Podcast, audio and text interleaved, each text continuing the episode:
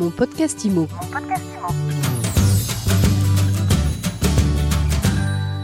Bonjour et bienvenue dans ce nouvel épisode de mon podcast IMO. On est en live du congrès de la FNAIM au Carousel du Louvre et j'ai le plaisir de recevoir Philippe Briand. Bonjour. Bonjour, merci de m'accueillir. Philippe Briand, vous êtes président du groupe Arche. On a fait une interview ensemble qui n'était pas programmée il y a quelques années on vous a découvert sous l'aspect le plus humain et on n'a pas parlé uniquement de vos enseignes et de la puissance euh, du groupe que vous avez construit aujourd'hui.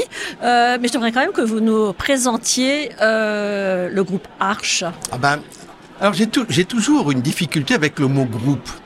Parce que dans ma tête, un groupe, c'est une entreprise qui base beaucoup d'argent, beaucoup de finances, euh, qui a des intérêts qui sont pas toujours les intérêts que je souhaite privilégier. Donc je parle souvent de l'entreprise familiale. Parce que l'entreprise familiale est toujours familiale. Euh, je l'ai avec quelques actions pour mes enfants, pour préparer l'avenir. Et au sein de Arche, nous avons quelques enseignes. Alors c'est vrai, vous avez raison, c'est une entreprise familiale, mais quand on entend entreprise familiale, on pense pas forcément spontanément à quelque chose d'aussi puissant. C'est là où c'est compliqué. Puissant, je sais pas, mais maintenant c'est vaste. Il y a des enseignes qui sont sur le métier de l'immobilier. Citia, qui fait de l'administration de biens, les quatre métiers classiques, le syndic, la location, la transaction, la gestion, Deuxième français, on a environ 5000 collaborateurs, 280 implantations en France. Et c'est pas fini. Et puis, on a des franchises. Alors, des franchises qui sont un peu plus tournées vers la transaction immobilière, mais qui de plus en plus se tournent aussi vers la gestion immobilière. Alors, euh, dans l'ordre, c'est la forêt, c'est Guilloquet, c'est Century, c'est Nesten, et puis une petite division qui s'appelle le bon agent. Ce sont des mandataires. Parce que dans ce monde qui évolue, je voulais savoir comment est-ce que ça fonctionnait. Si vous posez la question à quelqu'un, vous dites comment ça marche tes mandataires Or là, vous avez l'optimiste BA qui fait oh c'est super super. Oh ça marche oh c'est énorme énorme énorme. Tu peux pas savoir par rapport à ce qu'on fait. C'est énorme énorme. Mais ça fait combien? Ben c'est énorme. Bon. Et puis il y a le pessimisme réglementaire. Oh là là c'est dur. Oh c'est compliqué. Oh c'est pas facile ah, je sais pas comment ça va durer. Donc en fait, on sait jamais la vérité. Alors c'est quoi la vérité, Philippe Eh ben la vérité, c'est qu'il faut essayer et que c'est comme les autres métiers. C'est un métier qui est complexe. Il faut du temps. Il faut bien le bâtir. Il faut avoir toujours le respect des collaborateurs et des clients pour arriver à faire quelque chose.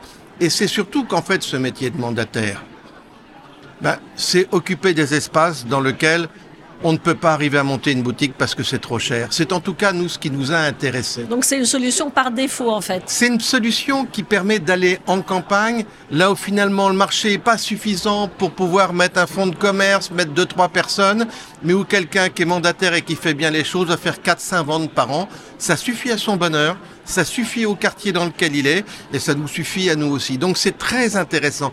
Pour moi, c'est presque un marché de substitution.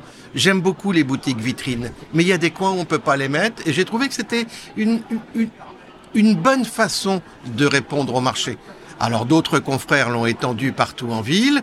Euh, c'est un point de vue, c'est intéressant aussi, mais c'est un point de vue que je connais pas. Et les autres membres de la famille, les réseaux traditionnels vitrés, comment ils voient euh, dans la même famille justement euh, Très bien. mandataires Très bien. Vous il faut raisonner un, peu comme Stellantis aujourd'hui.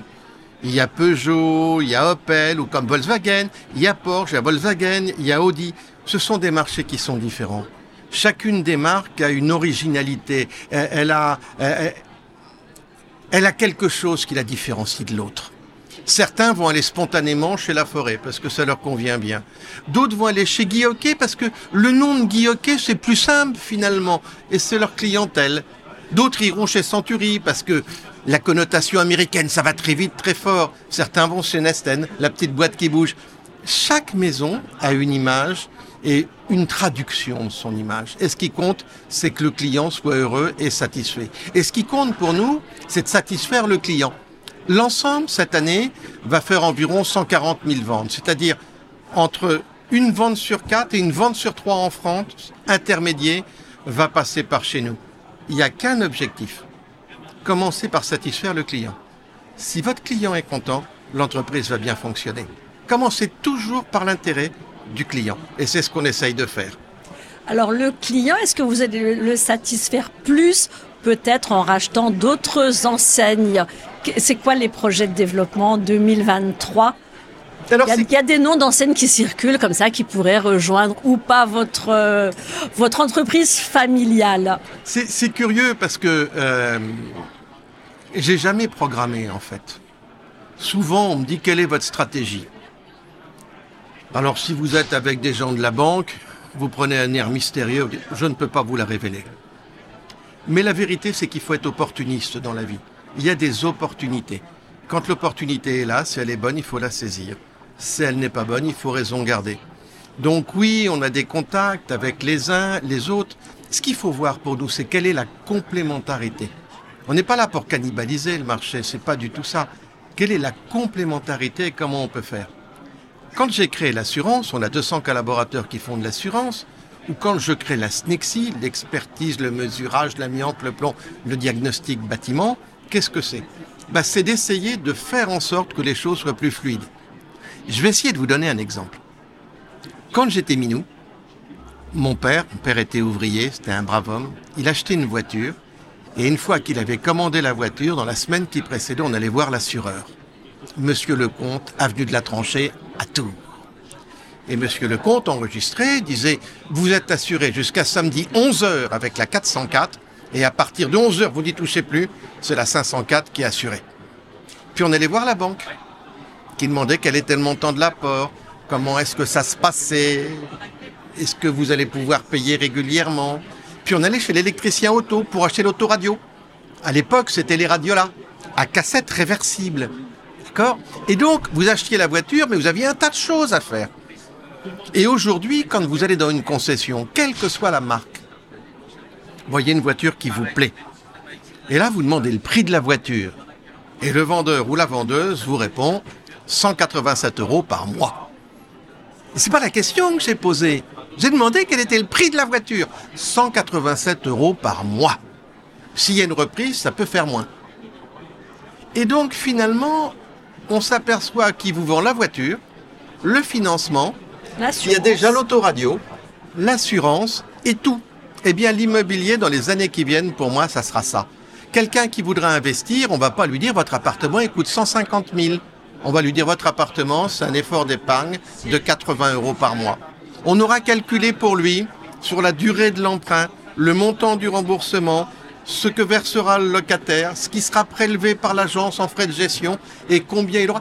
Quel va être ton effort d'épargne pour avoir cet appartement dont tu jouiras pleinement au moment de ta retraite Et c'est ça qu'il faut arriver à faire.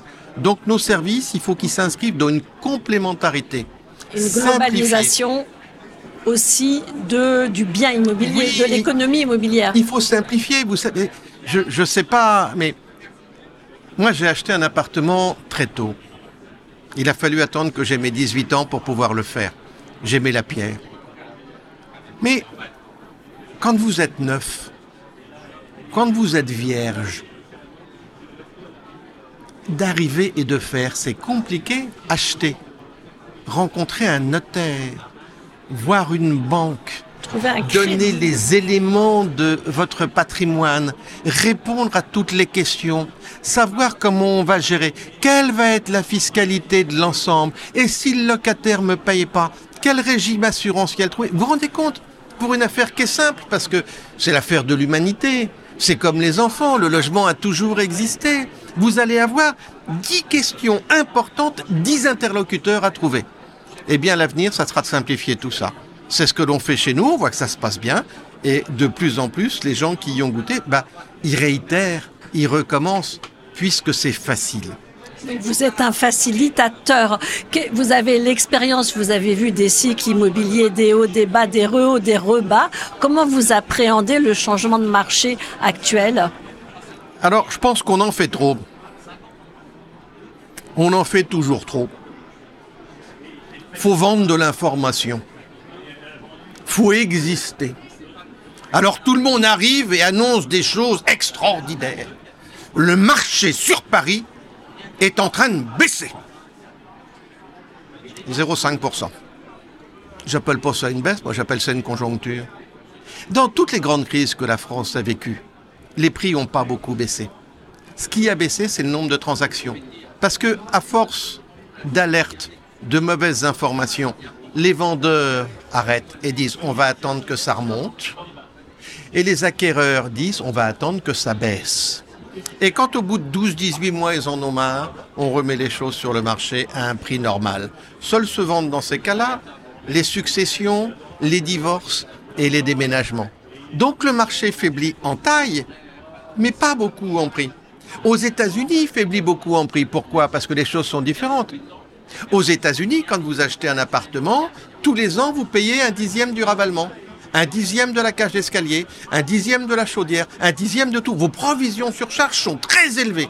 Mais tous les dix ans, on vous refait votre immeuble, on vous refait votre copropriété. En France, vous payez pas ça. Quand au bout de dix ans, on dit on ferait bien la façade. Il y a toujours quelqu'un qui dit oh, ça pourrait bien dans un ou deux ans de mieux. Et donc, comme il n'y a pas ce poids des charges, il n'y a pas ce besoin de vendre très rapidement. Donc oui, le marché est plus à la hausse. On a une petite faiblesse sur euh, le nombre de transactions. Nous, on a fait moins 3% en novembre. Bon. Et on est quand même à plus 8% depuis le début de l'année.